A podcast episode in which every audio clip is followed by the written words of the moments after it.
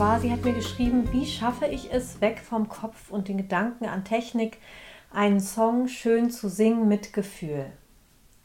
Ja, vielen Dank, Heike, für diese Frage. Und ich denke, das kennen wir alle. Wir erarbeiten uns einen Song und müssen natürlich dann erstmal ein paar technische Dinge klären, also die Tonart festlegen, die Atempausen eintragen, beim Singen auf die Atemstütze achten, festlegen, wo wir in welchem Register singen, die Dynamik im Auge haben, also all diese technischen Dinge und ja, natürlich auch diese gesangstechnischen Hürden bearbeiten, die uns im Weg stehen, dass wir den ausgewählten Song so singen können, wie wir uns das vorstellen.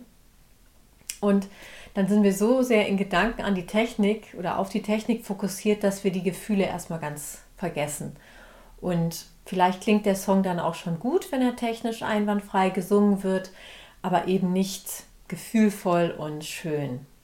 Und in diesem Zusammenhang ist es sehr wichtig, dass wir daran denken, dass die Gesangstechnik ja immer nur, also nur ein Mittel ist, um freier zu werden in unserem Ausdruck. Aber ja, wenn wir an die Liedinterpretation, also daran arbeiten und wenn wir auch auftreten, dann ist natürlich das Gefühl und die Geschichte der Songs die oberste Priorität. Aber wenn dann technische Probleme uns wiederum daran hindern, eben diese Songinterpretation mit den Gefühlen so auszudrücken, wie wir uns das vorstellen, dann müssen wir natürlich daran arbeiten. Insofern ist die Gesangstechnik auch immer sehr, sehr wichtig und deshalb will ich das auch nicht schmälern. Aber wie schaffst du das jetzt eben nicht mehr nur an die Technik zu denken? Und dafür ist es wichtig, dass du den Song technisch so verinnerlicht hast, dass das quasi schon unbewusst abrufbar ist. Ja, also mein Lehrer hat immer gesagt, ja, so wie im Schlaf. Also Vielleicht ist dafür nochmal wichtig, dass wir uns ins Gedächtnis rufen, wie Lernen funktioniert. Das funktioniert nämlich in vier Phasen. Also erstens unbewusste Inkompetenz. Das heißt, du weißt nicht, dass du etwas nicht weißt. Also wenn du zum Beispiel noch nie gesungen hast, weißt du natürlich auch nicht, wie das ist. Zweitens bewusste Inkompetenz. Das heißt, du übst bestimmte Fertigkeiten, aber du bist darin noch nicht kompetent. Zum Beispiel, du willst singen lernen, du achtest bewusst auf deine Körperhaltung, du übst die Atemstütze, du versuchst gleichzeitig Töne zu treffen und es ist aber alles noch ein bisschen holprig und die Stimme macht noch nicht das, was du möchtest. Drittens, bewusste Kompetenz. Dann gibt es die dritte Phase. Das ist dann schon die bewusste Kompetenz. Das heißt, hierbei verfügst du über eine Fertigkeit, die ist zwar noch nicht voll ausgereift, aber mit voller Konzentration singst du und dabei fügen sich die Einzelteile zu einem wichtigen ja, Ganzen zusammen. Viertens, unbewusste Kompetenz.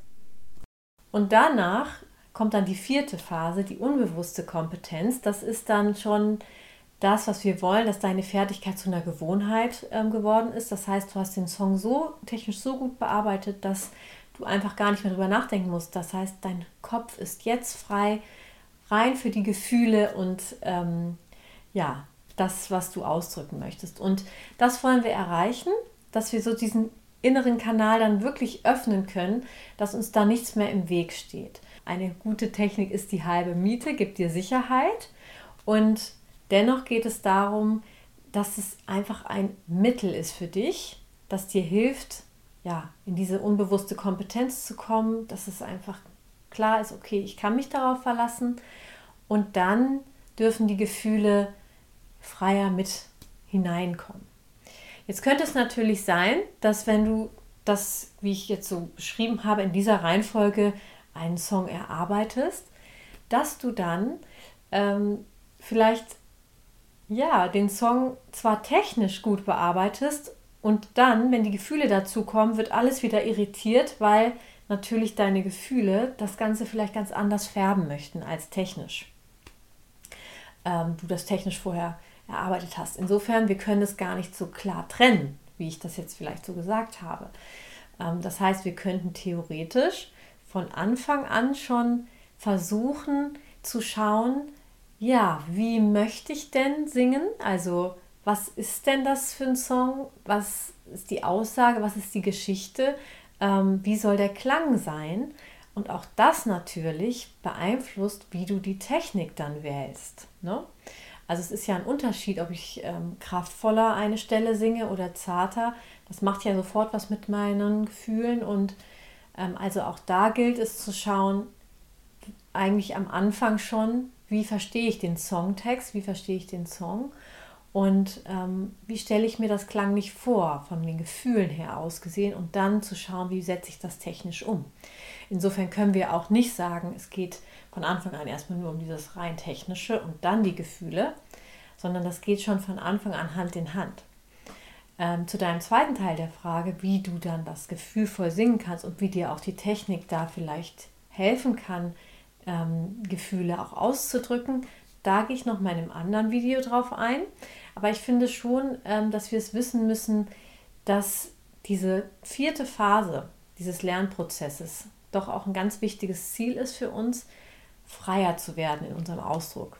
Und ja, ich hoffe, das konnte das Ganze so ein bisschen beleuchten und hat dir weitergeholfen. Und der zweite Teil kommt dann in einem anderen äh, Video. Gut, ich freue mich, wenn du wieder einschaltest beim nächsten Mal und sage liebe Grüße.